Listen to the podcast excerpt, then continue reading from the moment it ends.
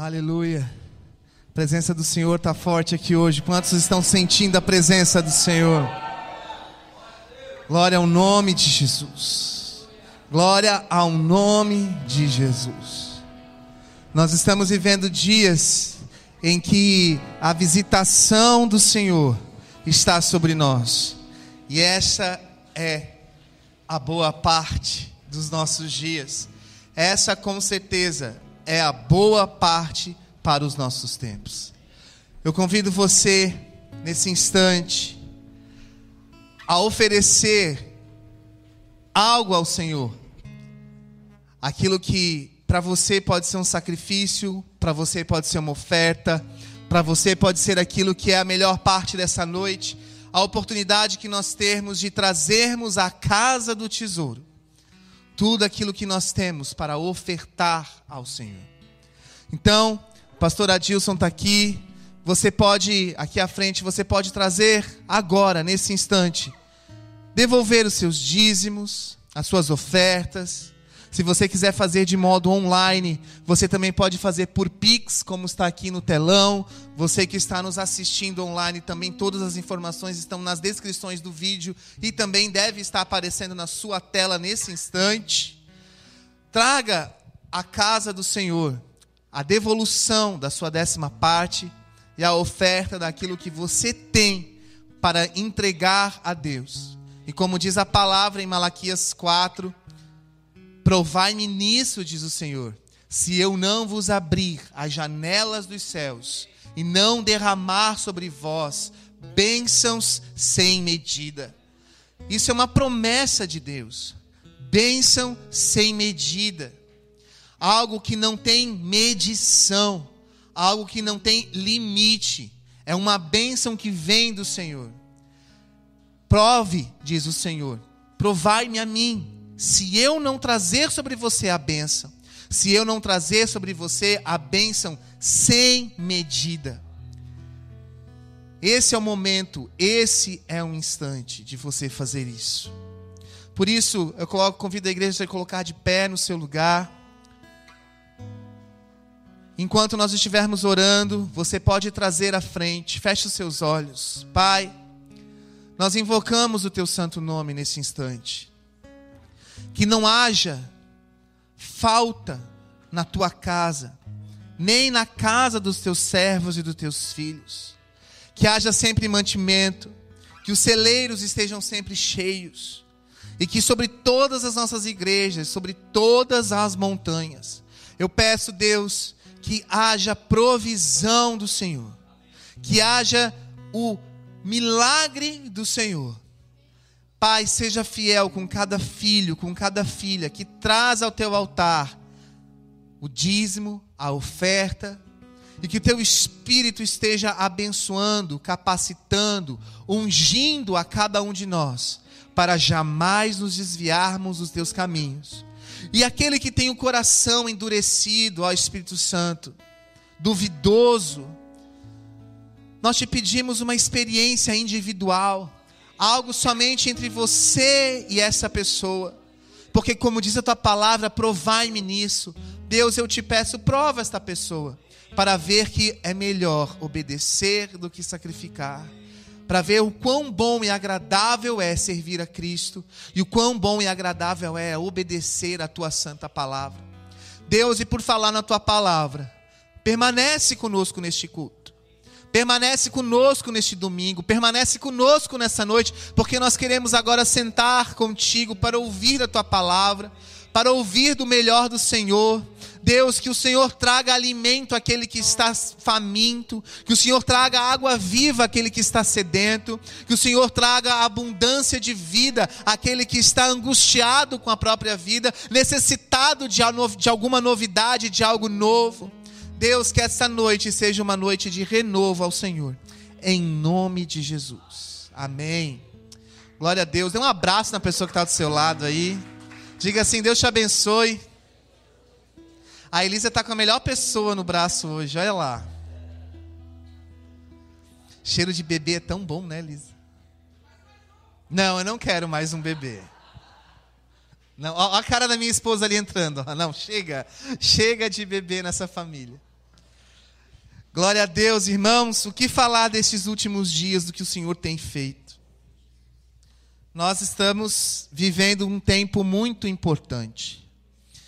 Eu entendo que é uma visitação dos céus sobre nós, como igreja, e nessa noite nós vamos ouvir falar de um homem, de um homem que edificou a igreja. E eu sei que eu e você podemos aprender muito com o ministério, com o zelo deste homem. E é um sermão expositivo temático sobre a vida, breve vida, ou breve relato de vida de Epáfras. Então, abra a sua palavra no livro de Colossenses. Colossenses é o povo de Colosso, ou Colossos, uma cidade da Ásia Menor, próximas ao rio Eufrates, que ligava ali, era o caminho de dois grandes mares importantes. Ali, Paulo estava destinando uma carta a essas pessoas, e tudo indica que essa carta foi escrita para os colossenses através de uma visita de Epáfras a Paulo em Roma. E nós temos muito que aprender com essa carta, com esta epístola de Paulo aos Colossenses. Para você que não sabe onde é que está Colossenses na Bíblia, está logo ali depois dos Enses, né? Tem o Filipenses, Colossenses, aí depois o Tessalonicenses, por aí. Procura aí na sua Bíblia que você vai achar. Ou dá um Google aí. Bom, irmãos, a ministração de hoje, eu tenho como inspiração um pastor da qual eu gosto muito, admiro muito, que é o pastor Luciano Subirá, que recentemente ele escreveu um livro qual, pela qual ele, na entrevista com o Brunão Morada, disse que é a obra da vida dele, que se chama Graça Transformadora. Eu vou me atentar a algumas breves citações do primeiro capítulo deste livro, Graça Transformadora. Também vamos falar um pouquinho sobre a enciclopédia de Bíblia, Filosofia e Teologia do Champlin, sobre Epáfras, sobre algumas coisas da vida dele mas principalmente sobre aquilo que é a, o cerne do tema de hoje: graça, ação e oração. Nisto está o zelo de Epáfras. E para começar falando de graça, da graça divina, a graça que vem de Deus, nós precisamos fazer o que acontecia na época em que a carta dos Colossenses foi escrita. Tudo indica que naquela época havia, hoje a gente entenda, entende como seita, mas era um, um movimento, uma boa ideia, uma boa prática do gnosticismo, que, em outras palavras, defendia muitas coisas que deturpavam o evangelho do Senhor, o evangelho de Jesus.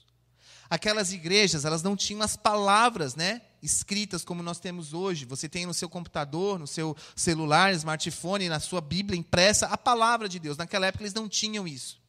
E era muito fácil é, o evangelho ir perdendo algumas das essências por conta das, dos falatórios. E o gnosticismo, entre outras coisas, ele pregava que é, a questão de um cerimonialismo então ele mantinha umas regras severas a respeito é, dos tipos permissivos de comida que deveria ser é, ingerido pelos cristãos na época e bebida.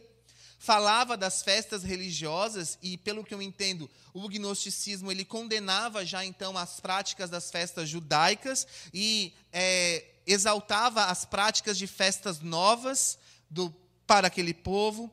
O asceticismo, que era uma questão muito tipo não pode, não pode, não pode, não manuseie, não prove, não toque, não chegue perto, né? Ele incitava, de acordo com o verso 2, capítulo 2, verso 18, a adoração a anjos então, uma comunicação dos cristãos com anjos, e a gente entende que isso não é correto pela palavra de Deus, você falar com um anjo, ou adorar um anjo, conversar com um anjo, enfim. E ele trazia, de um modo muito subjetivo, uma depreciação de Jesus Cristo. Então, dava a entender que Jesus Cristo ele foi um caminho, ele foi um elo, mas acabou ali, e que agora outra nova ordem estava surgindo, né? E ainda falava da dependência da sabedoria do homem, da mentalidade do homem. Mas o que eu quero falar mesmo sobre o gnosticismo era uma questão muito importante, que é o que nós estamos vivendo hoje em dia. A salvação lhe está garantia, lhe está garantida, peque tranquilamente. E isso era muito preocupante. Então, a palavra aos Colossenses era uma palavra que volta ao temor ao Senhor, mostrando a graça de Deus, a graça que vem do nosso Pai pela salvação. E essa graça, ela precisa ser temida, reverenciada. Ela não é uma licença para se tornar imoral. Ela não é uma licença para fazer a minha vontade. E nós vamos entender isso essa noite. Porque quando eu estou falando de fazer a minha vontade, você já leva justamente para seu pecado pessoal. Mas tem a ver também com a relação do coletivo, a relação intra e interpessoal. O que naquela, naquele momento, na vida daquela igreja, daquele grupo de pessoas, estava um tanto quanto conturbado. As pessoas estavam divididas umas com as outras, por conta de entendimentos diferentes por conta de teologias diferentes. E hoje nós não estamos vivendo algo muito diferente.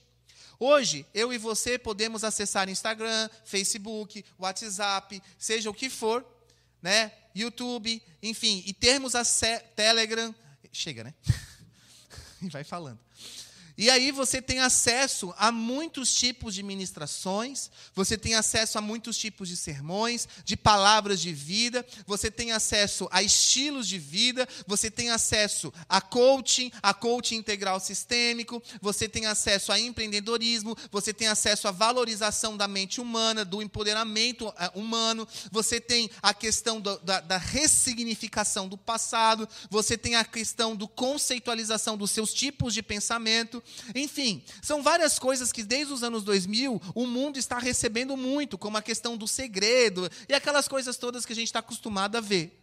Tudo isso pode ser bom até certo ponto, mas existe um momento que é necessário Epáfras. Pode cutucar a pessoa do seu lado aí. Você precisa de um Epáfras. Pastor, o que, que é isso?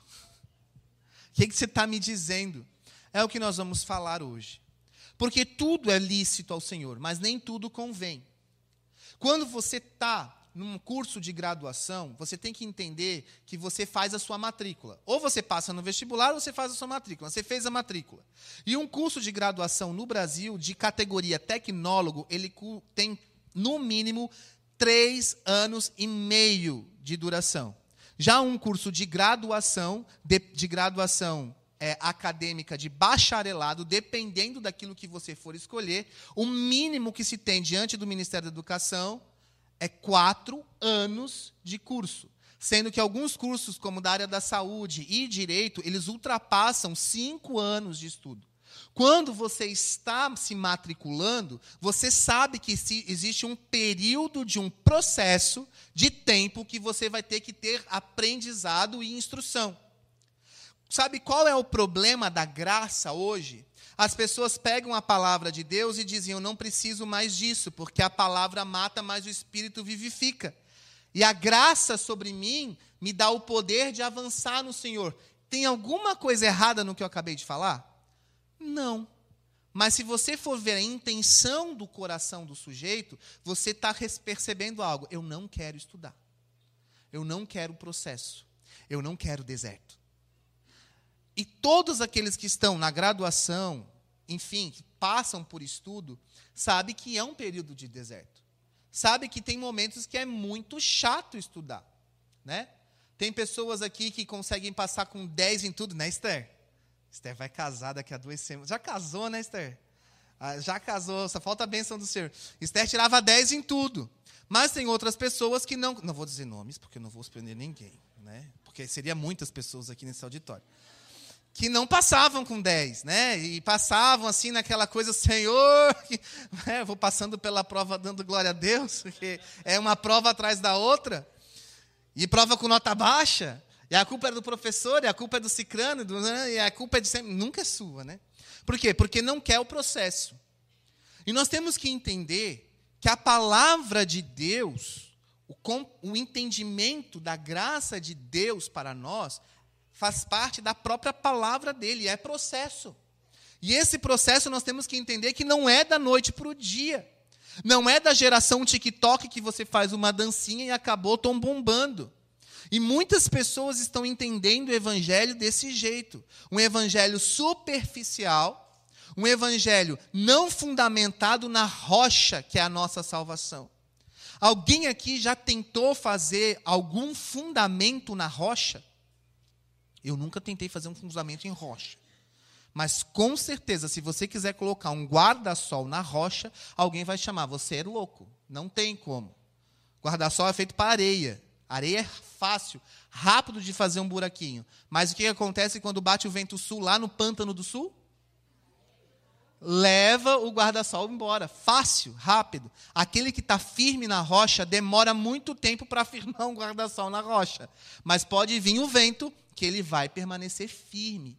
E a palavra de Paulo aos Colossenses aqui era justamente sobre isso. Galera, vocês estão muito superficiais. Vocês estão recebendo de tudo de todo mundo e cadê Cristo, a rocha da salvação na sua vida? Cadê aquilo que você está baseado, embasado, fundamentado, enraizado? Onde está isso? E aí eu quero já advertir os irmãos: ir ao culto não significa que você está enraizado em nada. Porque tem muito crente girafa. Corpo na igreja, cabeça lá fora. Vocês lembram disso? Né? corpo na igreja e a cabeça lá fora. Meu Deus, amanhã está acabando o feriado hoje, eu tenho que fazer isso, isso e aquilo, e não sei o que, e a roupa que eu não estendi no varal, e não sei o que, e a louça que não sei o que, e tal, tal, tal. E a mente está aqui na hora do culto, vagando. E aí você cumprir minha obrigação semanal, estou firmado na rocha. Mentira, você quer se enganar?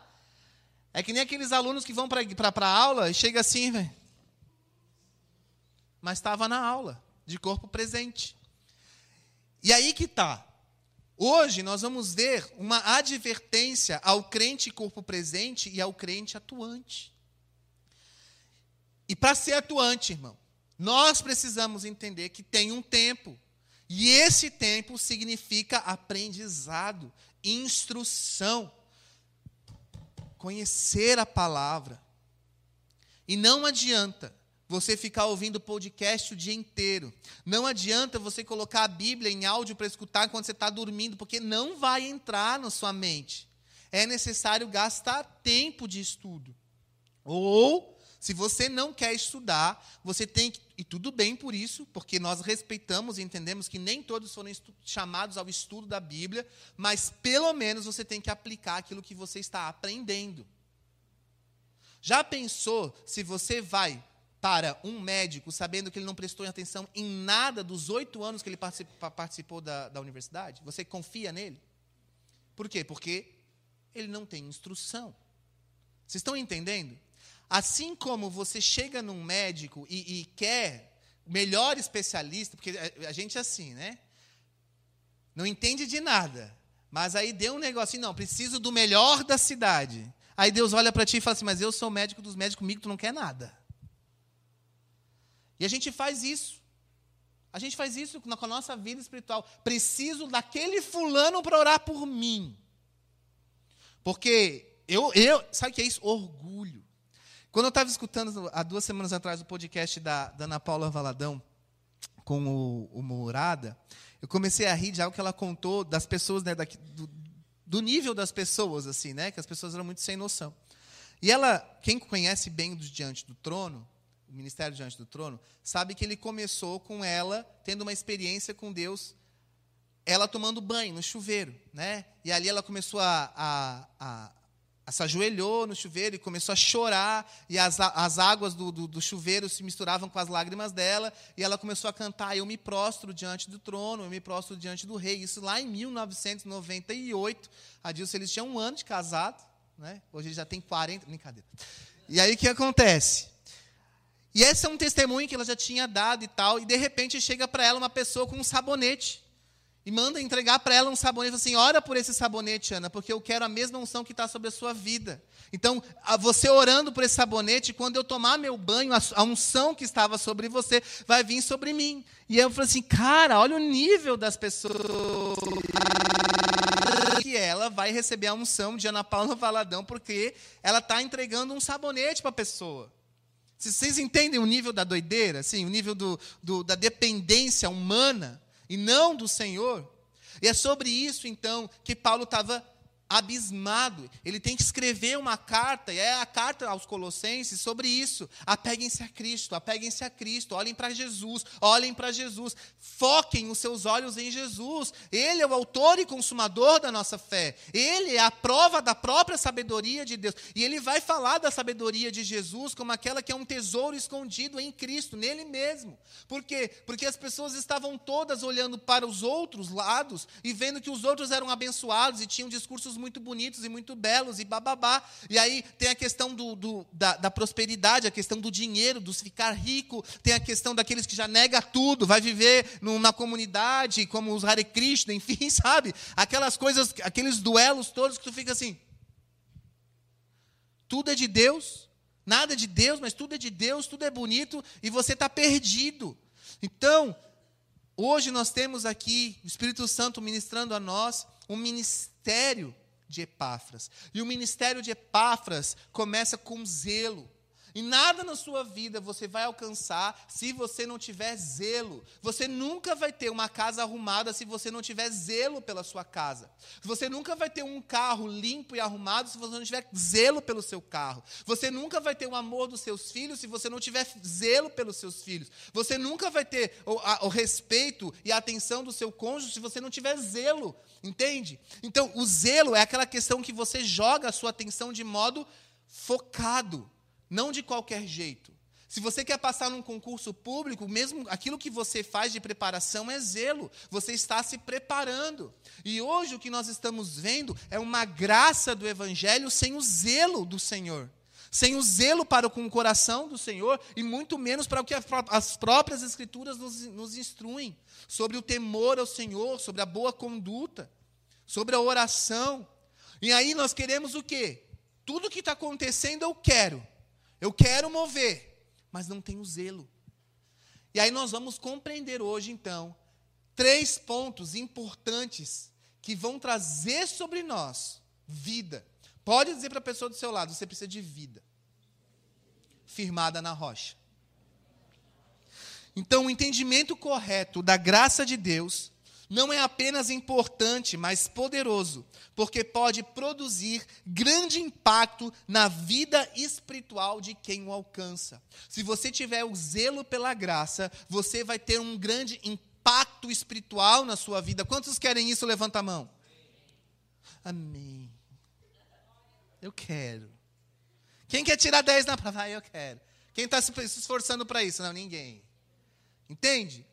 Zelo, foco, o problema é que, por meio de justificativas infundadas sobre o que seria a graça de Deus, nós, os crentes, estamos afastando-nos da vida cristã piedosa, fervorosa e dedicada.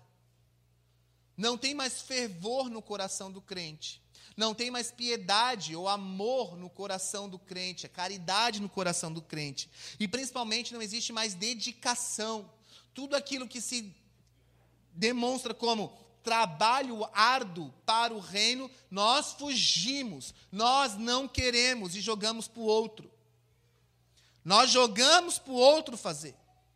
Isso quem tem que fazer é fulano, quem tem que fazer é cicrano, quem tem que fazer não sou eu. E a gente nunca traz para nós. Nunca traz para nós. Preste atenção. Isso deveria estar claramente revelado em nós. E no ensino do Novo Testamento, ou que a gente chama de ensino neotestamentário, isso tem afetado a capacidade da igreja de crescer e frutificar. Sabe por quê? Porque você e eu podemos estar como um galho seco achando que somos uma árvore frondosa. Porque nós não estamos crescendo e nem frutificando. Nós estamos numa, num solo seco, num lugar seco, secos e esturricados, achando que somos alguma coisa porque nós temos um histórico com Deus. E a questão é que o nosso Deus, ele atua no seu passado, mas a nossa salvação, a eternidade tem a ver com o nosso futuro.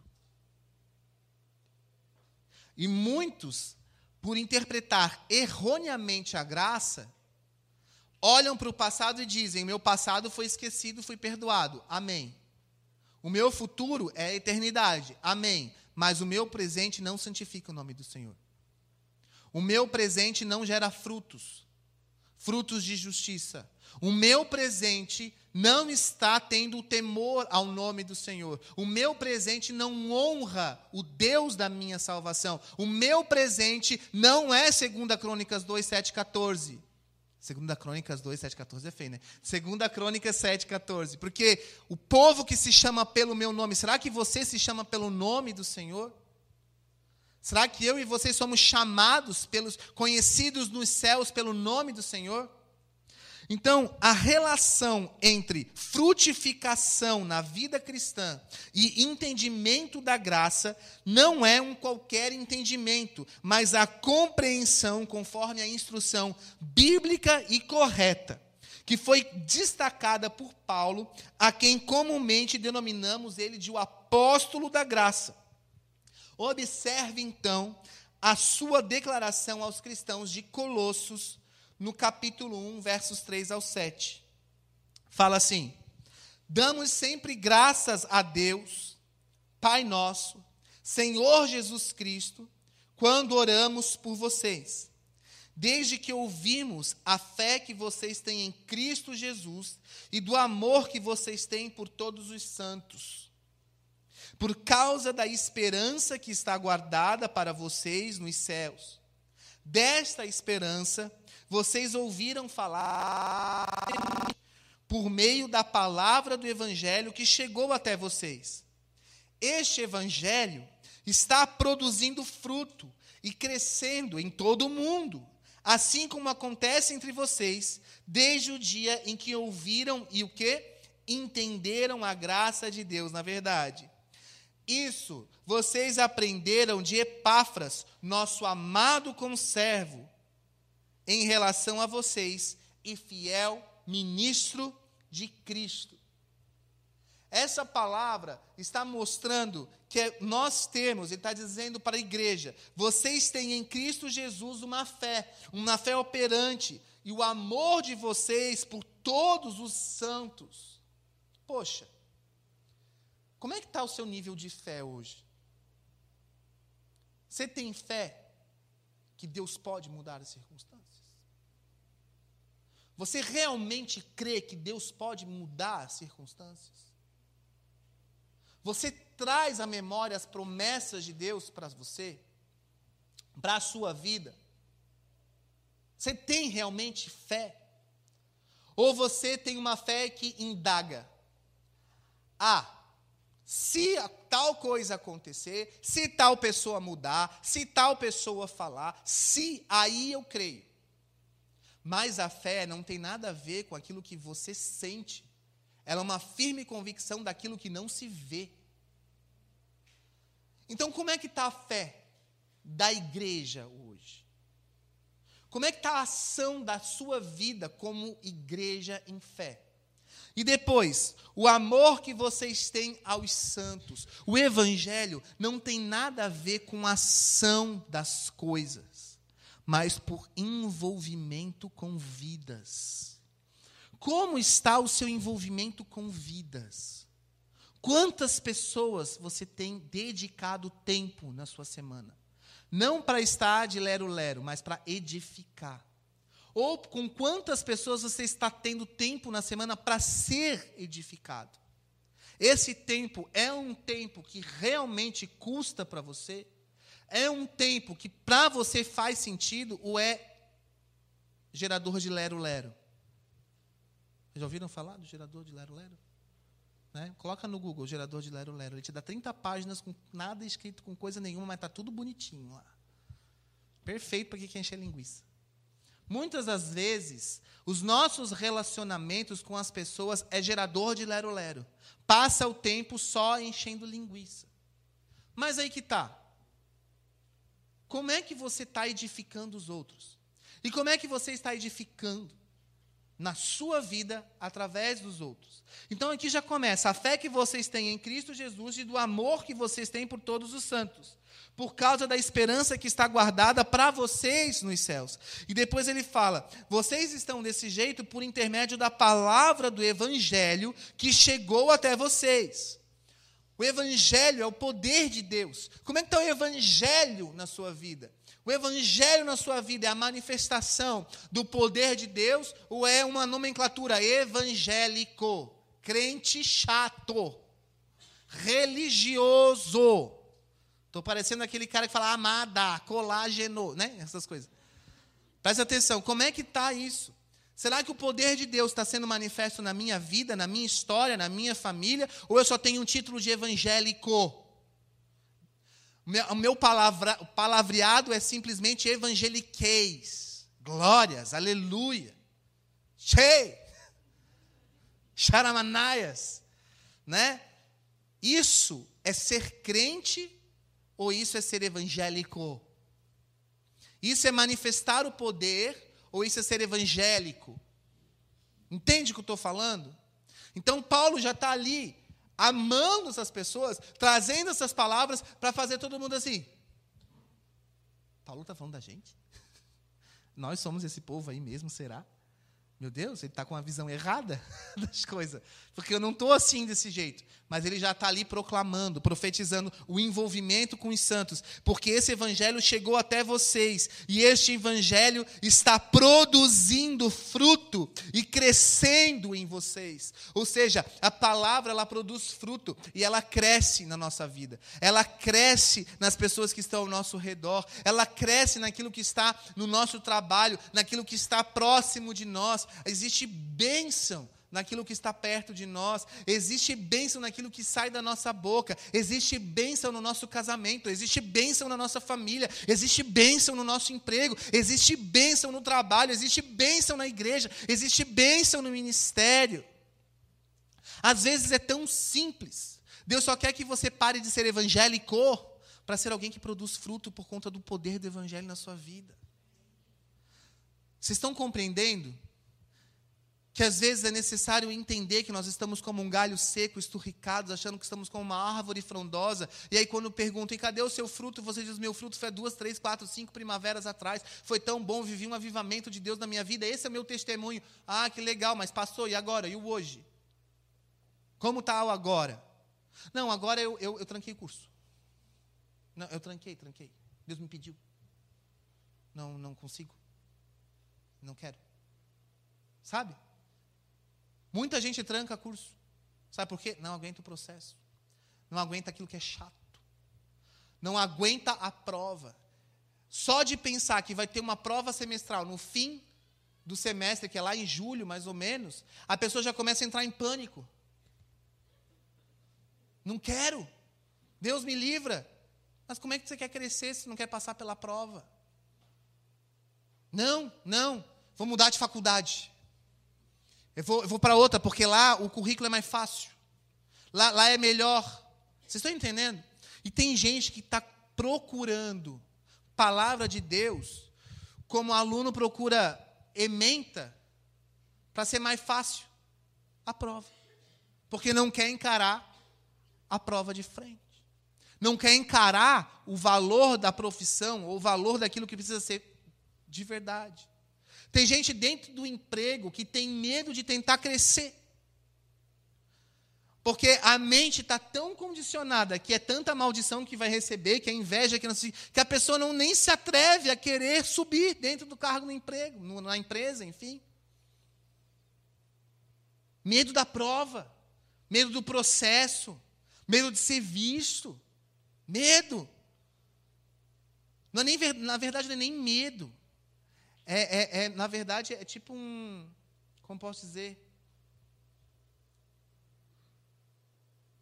É uma soberba. Do tipo, eu não vou fazer, não vou prest, não vou me colocar na esse nível de. Tem gente que não vai nem em entrevista de emprego porque já se acha superior ao cargo, mas está sem emprego. Soberba. Soberba. E nós estamos vivendo hoje uma visitação do Espírito Santo, fazendo com que nós venhamos a nos arrepender, mas também voltarmos a ter um coração ensinável. Um coração que aprende, um coração que está disposto a passar pelos processos e a enfrentar as provas e continuar guerreando contra Satanás e seus demônios. Nós precisamos entender que enquanto eu tiver na minha vida a consciência de que eu sou fraco, eu vou avançar. Mas enquanto eu tiver na minha vida a consciência de que eu sou forte, eu vou cair. E muitos de nós temos uma soberba ministerial ou espiritual tão grande que eu tenho, eu posso, eu conheço. A pessoa não sabe nada da palavra. Nunca fez um FAPTEM, começou, terminou, começou, terminou, aí começou de novo, terminou. Não entrega a prova, porque a prova é chato, porque a prova é isso, porque aí fico pensando, gente, a pessoa não sabe o que é uma escola bíblica dominical, não sabe o que é um seminário teológico, não sabe. Não sabe o que é uma banca de pastores verificando se tem condição de algo. E aí se coloca num nível que já sabe de tudo. Sabe o que é isso? É a graça errada. É uma graça que você acha que não precisa de mais. A pessoa não fica mais nem sentada na hora do culto para ouvir ministração. Já sei de tudo. Já sei de tudo. Irmãos, Deus está fazendo com que nós venhamos a voltar ao Evangelho do Senhor, que nós venhamos a voltar às cartas, aos ensinos, mostrando: olha, você que acha que está com o coração amolecido, na verdade você está com o coração petrificado, mas eu sou aquele que transforma os corações. Mas para eu transformar os corações, você precisa reconhecer que você nada é. Enquanto você achar que não está pobre, cego e nu, Nada vai acontecer na sua vida. Mas como você chegar lá, como João, entender que eu estou pobre, cego e nu, com frio, envergonhado das minhas fraquezas, culpado pelo orgulho. Eu sei que eu não sou perfeito, mas é verdade o que eu te falo. Tu és. Para quem não entendeu, eu estou cantando uma musiquinha, lá dos anos 2000. Preste atenção, é necessário essas coisas. Então há verdades contidas nessa porção das Escrituras que acabamos de ler, das quais destacam-se três fundamentos. O primeiro deles é a frutificação. O fato de que os crentes de Colossos estavam frutificando espiritualmente fica-nos evidente em dois trechos. Quando Paulo destaca o compromisso dos colossenses com a fé em Jesus e o amor com todos os santos, e em seguida, quando reconhece que o evangelho estava produzindo frutos. Ou seja, Frutificar. Toca na pessoa do seu lado aí. Frutificar. Esposas, tarefa para essa semana. Anotem os frutos do seu marido nessa semana. Todos os frutos bons. Maridos, anotem todos os frutos bons das suas esposas essa semana. Você vai encontrar. Não fica dizendo para mim, pastor, não vou encontrar. Você vai encontrar amanhã já. Elas geralmente são melhores do que nós. Mas, ó, deixa em off isso. Elas não podem ouvir essas coisas. Mas quando você começar a procurar fruto na vida do seu cônjuge, que é o mais difícil, muito mais difícil, você vai ver que você está mal na fita com Deus. Aí você vai ver, rapaz do céu, Jesus não volta ainda. Fica mais um pouco, só, só mais um pouquinho. Sabe aquele professor que está pegando as palavras? Não, só mais um pouquinho. Não sabe a resposta, mas está ali. Espírito Santo faz um milagre aqui. Me ajuda. Né? Quando, quando eu não sabia as respostas, eu, assim, eu orava assim: Deus, eu não sei a resposta, mas tu és o dono do saber. A, a, marca para mim o que é certo. Me ajuda aqui. Vai, vai aqui, Senhor, nesse aqui, ó, Espírito Santo, vai. Ah, às vezes deu certo, e não sei, não posso saber de nada. Segundo, a frutificação provinha de entendimento. Ei, tchei! Uh! Fala Deus. Fala Deus. Vocês entenderam? Não, vocês não entenderam. A frutificação provinha do entendimento. Sabe o que significa? Que você precisa entender o que está sendo ministrado. Ei, tem muita gente que só ouve, mas não entende. Muita gente que só ouve, mas não entende. Maridos, nós precisamos, na discussão, entender o que as nossas esposas estão falando. Por quê? Porque a gente só ouve. A gente só ouve, mas a gente não entende. Assim também, as esposas também têm que fazer a mesma coisa. Porque não se submetem. Né? Não conseguem ali. Fica, não, elas têm que ficar acima. Então, preste atenção. É entender. Entender não é ouvir. Sabe? Muitos irmãos e irmãs da igreja, quando conversam com seus pastores, e nós estamos, em nome de Jesus, hoje vivendo essa desmistificação da conversa com o pastor, porque isso é uma, é, é uma questão de, de outro tempo, de outra administração. Mas a gente tem que entender que, que a reforma veio de uma igreja que é católica. Né? E quem aqui é da raiz católica realmente sabe que o, o estar com um padre para se confessar era um ritual cabreiro absurdo, porque você entra num confessionário clausurado com uma cortininha que tem aquele cheiro de mofo, né? Aí tem uma portinha assim, né? Uma janelinha, aí tá aquele que vai assim: "Fala, meu filho".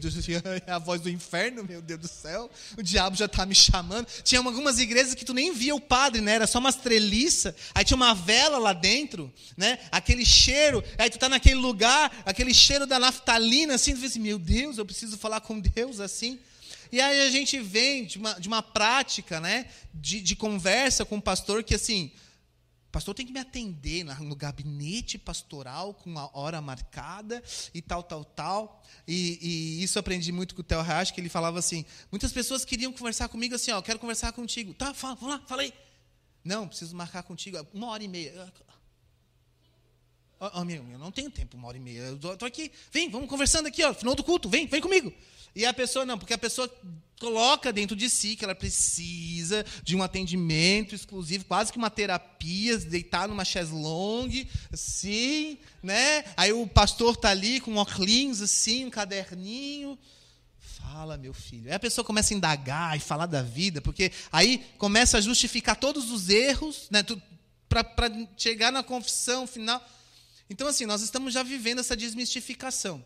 E muitos irmãos e irmãs, ao estar com os pastores, ou com qualquer outra pessoa que está trazendo sobre você instrução, só ouve. Mas não entende. Ou até entende, mas finge que não entende. Para não pôr em prática.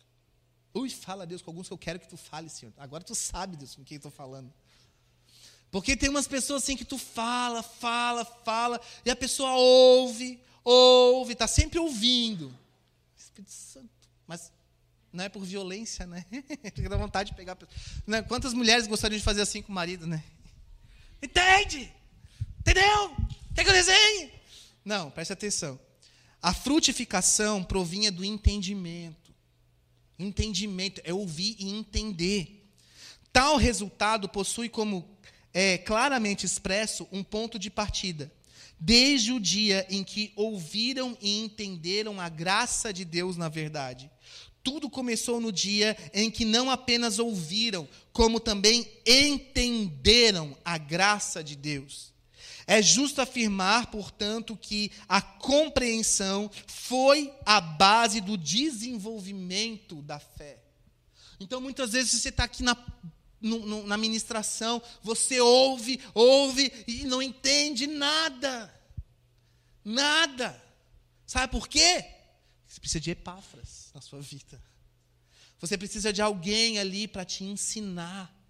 E quando você, diante de Deus, reconhece, Pai, eu preciso de instrução, eu preciso de ensino, eu preciso de alguém trazendo para mim prova, e isso é se colocar numa situação de que eu não sei e eu preciso aprender para me tornar, é um processo de amadurecimento. Muitos aqui gostam da área da saúde, gostam de uma seringa, gostam de ver um sangue, de fazer uma, uma um curativo em alguém. Mas para se tornar enfermeiro ou técnico em enfermagem é necessário de um processo árduo, doloroso, de muito estudo e passar por prova. E mais, a pessoa paga por isso. O que Deus está querendo te dizer é que muitos aqui querem um título de enfermeiro de almas, mas não querem pagar um real e não gastar um tempo mínimo que seja para esse processo de transformação individual. Porque quando você tá, quer ser usado por Deus para tratar de vidas, da comunhão das, da, dos santos, da edificação dos santos, a sua vida tem que estar santificada primeiro, porque é você que vai ser o instrumento. Já pensou se você vai ser a pessoa que vai passar para o outro a doença? Compreendem isso? Então muitos fogem da instrução, fogem do ensino, fogem da prova, fogem do processo, mas querem uma função. E para Deus, função, cargo, título, não tem nada a ver. O que ele vê é o coração, o que ele vê é o fruto. Cadê o seu fruto? Cadê a sua fé? Onde está? Onde está o fruto de Deus na sua vida? Onde está a sua fé que opera? Onde está a piedade, a caridade, o amor para com os santos? Né? Então, ele continua aqui falando sobre essas coisas. O motivo do destaque, a fidelidade de Epráfas no ensino ao crente, né, de Colossos, deu-se por haver muitos desdobrados ministros né, que deturpavam a graça de Deus. Em vez de promover a, a, a correta assimilação do que é a graça, eles manchavam o verdadeiro significado, trazendo para si tudo. Então, é necessário ouvir e compreender. E por último, nós temos o terceiro ponto, que é encontramos uma relação entre o entendimento que gera frutificação e a instrução que aqueles irmãos haviam recebido. Ou seja, frutificação, entendimento e instrução.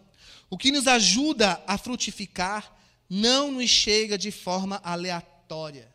O que nos ajuda a frutificar não nos chega de forma aleatória. De forma aleatória, o Espírito Santo pode usar uma ministração de rádio, uma ministração de televisão, uma palavra de YouTube, uma ministração que você está escutando lá no, no seu Spotify, no seu Deezer. Ele pode, de forma espontânea, usar circunstâncias, mas aquilo que Deus vai fazer na sua vida não vem de forma aleatória, não surge assim. Uma criança nascendo não surge de modo aleatório. Aquilo que Deus quer produzir na sua vida, aquilo que Deus quer fazer na sua vida, ou aquilo que Deus está querendo fazer na sua vida, e você está relutando, não vem de forma aleatória de modo algum. Tudo que Deus vai fazer na sua vida não tem a ver com um modo aleatório ou espontâneo, mas é fruto do seu aprendizado. E nós podemos então aqui abrir um parênteses sobre aprendizado que tem a ver com cultura que você está inserido. O aprendizado tem a ver com o histórico de vida, a sua experiência de vida que você tem. Tudo aquilo que Deus tem para você tem a ver com aquilo que você tem aprendido. E aí o que Deus está perguntando para você, o que você tem aprendido de mim nesses últimos dias? Ou você está indo para o YouTube, para a Bíblia, para o aplicativo da Bíblia, querendo receber uma direção minha de modo aleatório? Por que, que você foge da minha instrução? Por que, que você foge do pastoreio? Por que, que você foge do discipulado? Por que, que você foge da mentoria? Por que, que você foge do ferro? Porque a palavra diz que o ferro afia o ferro. Muitos aqui estão fugindo daquilo que verdadeiramente é o Evangelho. E querem vir para a igreja, querem vir para o culto, porque acham que isso vai os colocar mais perto de Deus. Voltam para casa e falam mal de todo mundo que estava no culto, fala mal de tudo que o pastor falou, fala mal de todos os diáconos, de todos os servos, de todos os levitas, de todo o povo da mesa, que sempre tem a culpa de tudo, olha lá. Preste atenção, irmãos. Isso não é evangelho, isso é evangélico. Deus não quer que você seja evangélico. Deus quer produzir fruto na sua vida. Deus quer que você seja uma árvore frutífera. E se Ele está tocando no seu coração hoje, se você está sentindo um aperto aí dentro de você, tipo assim, puxa, essa meditação está sendo para mim, eu quero ir embora, eu quero beber água agora. Jesus, eu quero sair daqui, me ajuda. É porque Ele está te encontrando. Isso é bênção, isso não é maldição. Significa que a aula de hoje para você está fazendo muito sentido. E isso significa que o Espírito Santo está te constrangendo. E Ele constrange a quem Ele ama. E Ele ama porque Ele deu a vida dele por você. E Ele quer que a vida dele seja manifesta em você. Então presta atenção. Instrução. Isto vocês aprenderam de Epáfras, diz o verso 7. Os colossenses só alcançaram o entendimento correto acerca da graça, da graça porque alguém os instruiu. E a verdade é que muita gente está precisando de instrução. Não de coach, não de um pastor de púlpito, mas muita gente está precisando de alguém que dê a mão e fale assim: ó, é assim que funciona. E Deus está fazendo isso hoje. Deus está fazendo isso hoje. E eu quero te dizer algo, para alguns aqui em específico. Para de querer instrução se você já pode dar instrução. Ei, Deus, fala. Porque tem muita gente aqui que está dizendo: eu preciso de curso, eu preciso de ir não sei para onde, eu preciso na conferência, tá, eu preciso de oração, eu preciso, eu preciso. E aí Deus está fazendo: meu filho, para e age. Vamos ver quem foi Epáfras? Epáfras é a contração de Epafrodito. Olha que nome lindo. Que significa belo e encantador. Ele foi um importante mestre da igreja cristã de Colossos, a quem Paulo chamou de nosso amado conservo. Quem foi Paulo? Paulo foi o grande apóstolo da igreja. Mas Paulo, esse grande apóstolo da igreja, chama um homem chamado Epáfras de amado conservo, aquele que, se ser, que serviu a igreja, aquele que se preocupou com as pessoas, aquele que não olhou para as instituições e não olhou para as dificuldades, mas ele olhou para os modos pelos quais ele podia fazer. O que, que ele podia fazer? Anunciar a verdade combater a verdade. E quando ele se sentiu sozinho, ele viajou até Roma para encontrar com Paulo e falou assim: Paulo, o que, que eu falo para essas pessoas que não querem acreditar no que eu estou ministrando? Leis para eles. Você está com isso na sua mão agora. Colossenses. Um livro de vida. Mas vamos continuar falando sobre ele. Com base na epístola de Paulo a Filemão, no livro de Filemão, nós entendemos que ele foi o fundador da igreja de Colossos. Epáfras, ele era uma pessoa que foi o fundador. Quem que é o fundador? Aquele que lança a base. Paulo ele edificou, Paulo era o apóstolo, mas quem está ali edificando, quem está ali dando alimento, quem está ali, sabe, uma mãe que acorda de três em três horas para amamentar e vai acompanhando o crescimento dessa criança e se preocupa com o café da manhã, a janta, o lanche da tarde, tal, tal, tal, porque sabe que a criança precisa, esse foi Epáfras. Paulo não foi Epáfras naquela igreja, quem fez isso foi Epáfras. Quem cuidou de tudo foi Epáfras. E hoje nós vemos uma igreja, e eu não, quando estou falando de igreja, não é só a nossa igreja, mas eu tenho visto ao redor de muitas circunstâncias, de pessoas que estão na igreja querendo consertar a igreja, falando mal da igreja. Mas o que significa igreja? Reunião de pessoas. Igreja não tem nada de espiritual. Nada. Nada, nada, nada, nada. A palavra raiz da, da igreja é eclesia. Reunião dos santos, assembleia dos santos. Desses santos pelo qual Colossos está falando. Reunião de gente. Obviamente que reunião de gente nunca é igual. Se você está aqui conosco, você tem um tipo de comportamento. Se você vai lá para a reunião do seu condomínio, é outro tipo de comportamento. Gentes são diferentes, gentes não são iguais. E cada vez mais nós temos visto pessoas abandonando chamados, fugindo de responsabilidades, culpando outros por aquilo que eles estão fugindo da prova com Deus. E a grande prova de Deus para com a igreja é amar aos outros como a si mesmo. Tem a ver com relacionamento, tem a ver com aceitação, tem a ver com empatia, tem a ver com se colocar no lugar tem a ver com sentar, ouvir e entender. Tem a ver com entender para poder frutificar. E é isso que Deus está trazendo você à essência novamente.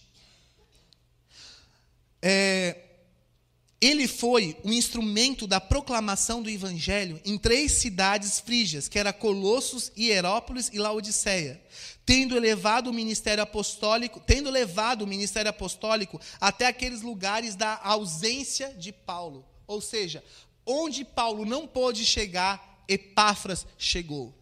Sabe o que, que Deus está querendo te dizer, querido meu filho amado? Servo bom e fiel do Senhor. Entenda. Tem lugares que os pastores não conseguem chegar e que só você pode chegar. Tem pessoas que os pastores não conseguem chegar, que só você consegue chegar. Mulheres, nessa quarta-feira vai ter mulheres emocionalmente saudáveis. Neste grupo, eu já percebi muito. Há situações, há circunstâncias, há pessoas que é vocês que conseguem chegar. E vocês são responsáveis por essas pessoas. Vocês, diante de Deus, são responsáveis por trazê-las à casa do Pai, por fazê-las se sentirem amadas e não sei o quê. Ah, mas é, aí a pessoa se coloca em primeiro lugar, mas eu mesmo não me sinto amado. E querida, quer um spa?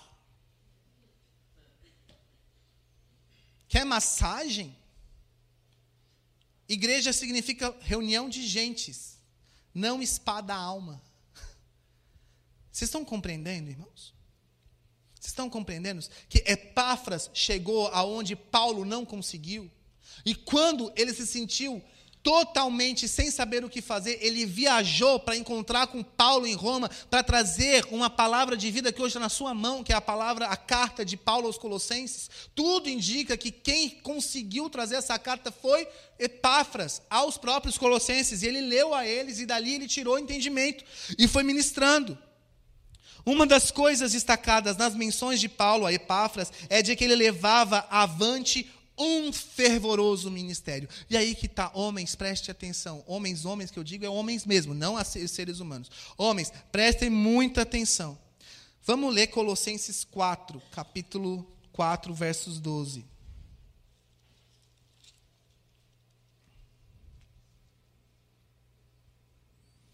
Fala assim: Epáfras, que é um de vocês e servo de Cristo Jesus, envia saudações. Ele está sempre batalhando por vocês em oração. Batalhando, lutando. Há versões que podem estar dizendo guerreando. Guerreando em? Em? Peraí, eu não escutei. Em? Como? Irmãos, ontem eu escutei uma frase de um profeta lá no Ação Brasil muito importante. Ele falou que várias religiões do mundo gastam muito tempo nas suas orações. Os muçulmanos oram tantas vezes por dia, os budistas oram tantas vezes por dia e meditam tantas vezes por dia, até mesmo os católicos, dependendo da situação, eles rezam tantas vezes por dia, mas os crentes que têm um Deus vivo, que não está morto, um Deus verdadeiro, tratam o seu Deus como se estivesse morto, porque não oram porque não gastam tempo em oração. Porque quando vão para a oração, como diz a apóstola Valnice, pega a listinha do supermercado e fica.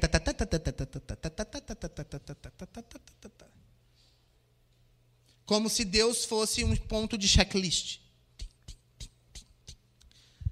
Batalhar em oração. Nunca chegue em algum lugar onde a sua oração não entrou primeiro.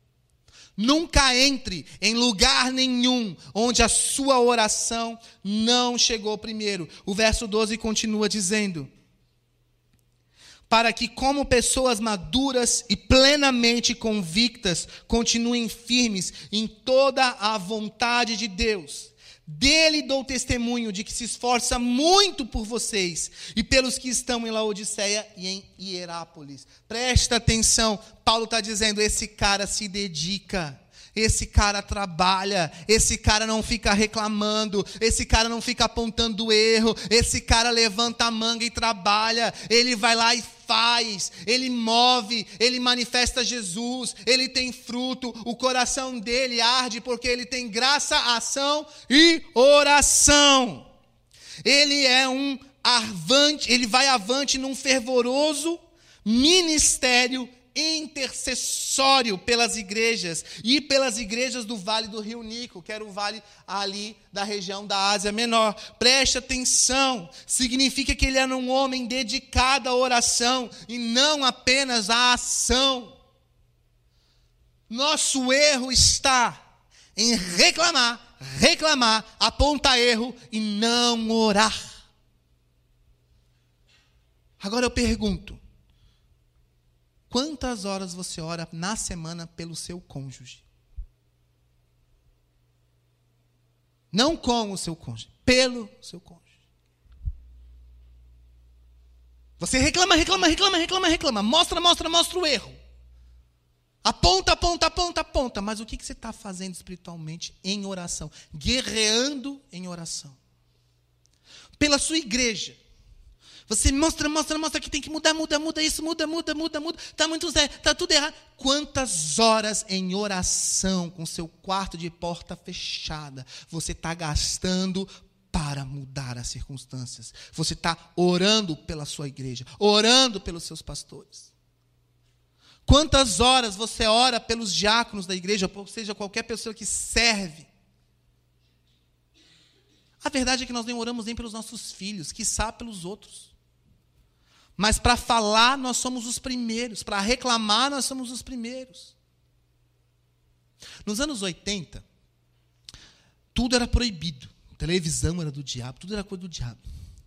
Nos anos 90, o rock era o que existia do diabo. Então, na maioria das igrejas, as grandes maiorias das igrejas, principalmente as igrejas tradicionais, era proibido qualquer tipo de manifestação de música que fosse um pouco mais. Então, bateria, guitarra e baixo era obra do capeta. Isso é religiosidade. Religiosidade. Religiosidade. Você está se preocupando com as coisas que os seus olhos estão vendo na vida do outro, na vida da igreja, porque tem que ser assim, vamos ser assim, porque não sei o quê, porque é o worship, porque a igreja é da parede preta, porque não sei o quê. Tudo falando mal, mas cadê a sua oração? Cadê a sua oração? Epáfras, ele era uma pessoa de oração e de ação. Anota isso. Ação e oração são fatores, não são fatores excludentes. Ação e oração dão o fundamento da graça, e graça é revelação de orientação. Graça é revelação de orientação. Sabe o que nós estamos precisando? De mais oração, de mais ação e orientação sobre a graça de Deus na nossa vida. Reiteramos que o entendimento da graça foi vital para a frutificação dos cristãos colossenses. Contudo, continua sendo necessário uma instrução capacitadora nos nossos dias. É preciso conhecer Jesus. Diga comigo, é preciso. Coloque-se de pé no seu lugar. É preciso. é preciso. Pega a sua Bíblia. Pega a sua Bíblia bem alto. E diga assim: é preciso, Conhecer, Jesus. É, preciso. Ensino, Orientação, Instrução. Agora, feche os seus olhos e diga assim comigo, com a sua Bíblia lá, lá em cima levantada. Eu preciso. Eu reconheço que eu preciso de ensino de orientação e conhecer Jesus. Pai, me perdoa, porque eu não te conheço. Porque eu não oro. Porque eu reclamo e fujo todos os dias das provas e dos processos de deserto que tu tens para mim. Eu reconheço que eu preciso conhecer Jesus. Eu pouco sei das Escrituras. Eu desconheço a graça imerecedora. E eu quero conhecer a Ti, Jesus. Eu quero conhecer as Escrituras. Dá-me um coração ensinável. Um coração disposto a aprender, a entender e não apenas ouvir. Deus, eis-me aqui. Coloque em mim fome por oração, fome pela palavra, sede pela tua justiça, pela tua lei. Eis-me aqui, Jesus. Pai, eu coloco a vida de cada irmão nessa hora. E eu quero profetizar que a Bíblia que eles têm nas mãos não lhes serão um livro distante. Não lhes serão um ensinamento distante, mas será algo vivo, algo eficaz. Deus, eles não precisam de qualquer instrução, eles precisam de Jesus. Nós carecemos de Jesus, nós carecemos de intercessão. Aonde você está agora, começa a orar em línguas. Aonde você está agora, começa a liberar palavras de Deus sobre você. E se você não ora em línguas, começa a orar no seu entendimento, com a sua boca mesmo, falando: Senhor, eu quero te conhecer. Jesus, eu confesso que eu não conheço a Bíblia o suficiente. Jesus, eu confesso que eu não sei nem os títulos dos nomes dos livros da Bíblia. Deus, eu confesso que eu nada sei sobre os profetas maiores, os antigos, os menores. Deus, eu não conheço o Antigo Testamento e tampouco o Novo Testamento. Jesus, eu tenho visto tantos erros pelos quais estou baseado, tem, tem como base o meu próprio entendimento, mas eu quero ter o teu entendimento. Dá-me, ó Deus, a tua visão. Dá-me, ó Deus, a tua visão. Dá-me, ó Deus, Deus, um coração igual ao teu, dá-me uma visão igual à tua, dá-me uma sabedoria que vem dos céus. Oh, e aquele que fala em línguas, diz a palavra, ele edifica a si mesmo. Aquele que fala em línguas, diz a palavra, diz as escrituras, edifica-se a si mesmo. Pai, dá-nos uma igreja que está edificada na rocha, dá-nos uma igreja que cresce em maturidade, que não reclama, mas que avança, que avança, que avança, que avança em frutificação, oh, que avança em avivamento, que avança nas regiões celestiais, Pai. Oh Jesus, oh Jesus, vai tocando, vai tocando, libera a sua palavra agora, destrava os seus lábios, destrava os seus lábios, destrava os seus lábios, feche os seus olhos, feche os seus olhos, pare de dizer que você não consegue, pare de dizer que você nada é, pare de reclamar de você mesmo. E libere uma palavra de vitória para a sua vida nessa noite, libere uma palavra de vitória para você nessa noite, libera aquilo que Epáfras está trazendo, graça, ação ação e oração.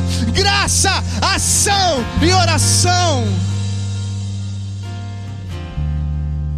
Revelação de quem é Jesus. Revelação de quem é o Espírito Santo. Revelação do amor, da sabedoria e do conhecimento de Deus. Senhor, traz aqui o fim que todos desejam traz aqui o fim que todos desejam, o fim que vem do Senhor. Uma esperança e um futuro, uma esperança e um futuro, a certeza de um futuro bom, de um futuro certo, cheio da esperança, cheio da glória do Pai, cheio da glória do Pai. Você que está com o pé engessado, tira esse gesso. Você que está com a garganta amarrada, tira o nó da sua garganta. Você que está com grilhões nas suas mãos, nos seus punhos, tire isso. Você que está com a mente embotada, como diz a Santa Escritura no Velho Testamento, diga assim: chega de uva verde, chega de uva verde. Eu quero os lagares cheios do vinho fresco. Eu quero o lagar cheio do vinho fresco e não de uva amarga que para nada serve. Eu não quero vinagre, eu quero vinho novo. Eu quero vinho novo. Eu quero vinho novo. Diga isso ao Espírito Santo. Chama a atenção do Espírito Santo. Suba numa árvore se for preciso preciso, mas chama a atenção do Espírito Santo. Abra sua boca e interceda nas regiões celestiais, e o Pai que te vê em secreto vai te recompensar.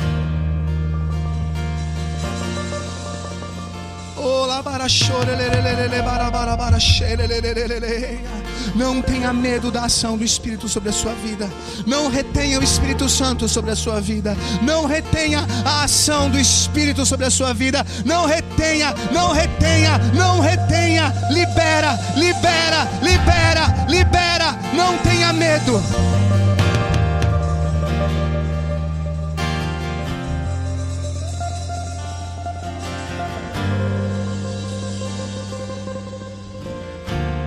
Homens, por que vocês tanto fogem? Epáfras era um homem, ele orava, ele intercedia, ele cuidava, Ele tinha zelo, não era de momento, era de determinação. O Senhor não quer o seu momento, Ele quer a sua determinação. Deixe o Senhor te conduzir e confesse o seu pecado de descomprometimento. Diga, Senhor, eu não sou comprometido contigo. Eu não sou comprometido o suficiente pela minha família. Eu não sou comprometido o suficiente pelo meu ministério, pelo meu chamado. Senhor, eu me arrependo nessa noite. Eu me arrependo nessa noite, porque eu careço da graça. Eu careço da graça. Eu me arrependo nessa noite, mulheres, porque vocês são tão insubmissas. Porque vocês têm sempre uma resposta pronta na ponta da língua.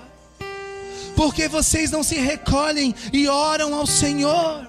É melhor vocês ouvirem a voz do Senhor do que colocarem todas as suas lamúrias para fora, como mulheres histéricas que só colocam lamúrias para fora. O Senhor não quer a sua lamúria, o Senhor quer o seu coração, Ele quer o seu choro, Ele quer o seu quebrantamento, Ele quer ver você agindo como Joquebede, que entrega o seu próprio filho, para que o próprio filho seja aquele que muda a história do mundo.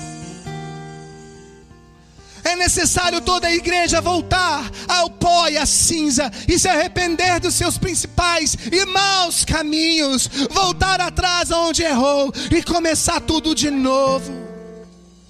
E começar tudo de novo reconhecendo que ao cheiro das águas, ao cheiro das águas, ao cheiro das águas, a esperança volta, a esperança volta. E você que é um galho seco, só porque está perto das águas de vida corrente, de repente começa a surgir daquele galho seco vida.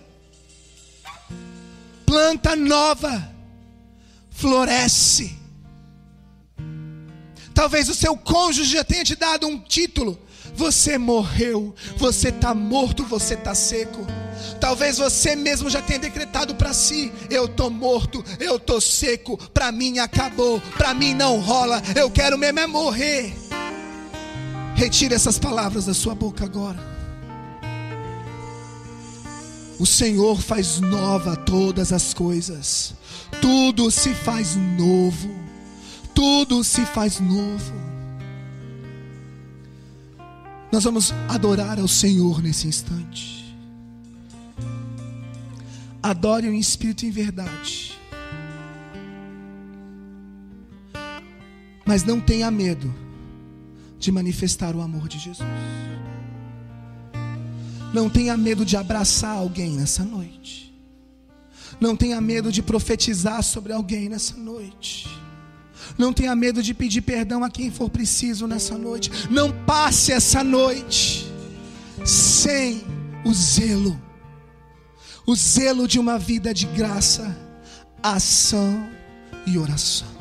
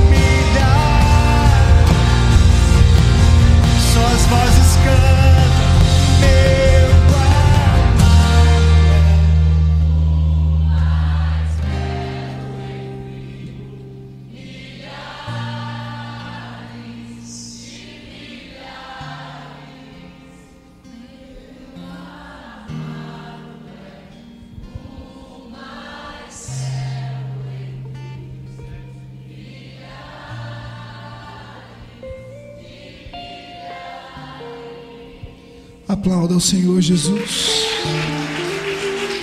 Tu és o mais belo dos belos. Tu és a brilhante estrela da manhã. Tu és aquele que não nos deixa. Tu deixa tudo para nos encontrar como uma ovelha perdida. Quantos aqui querem ser encontrados nessa noite? Repita assim comigo essa oração, Jesus. Nessa noite eu fui encontrado por ti. Te dou glória. Abençoa os meus passos. Conduz o meu caminho para eu não pecar contra ti.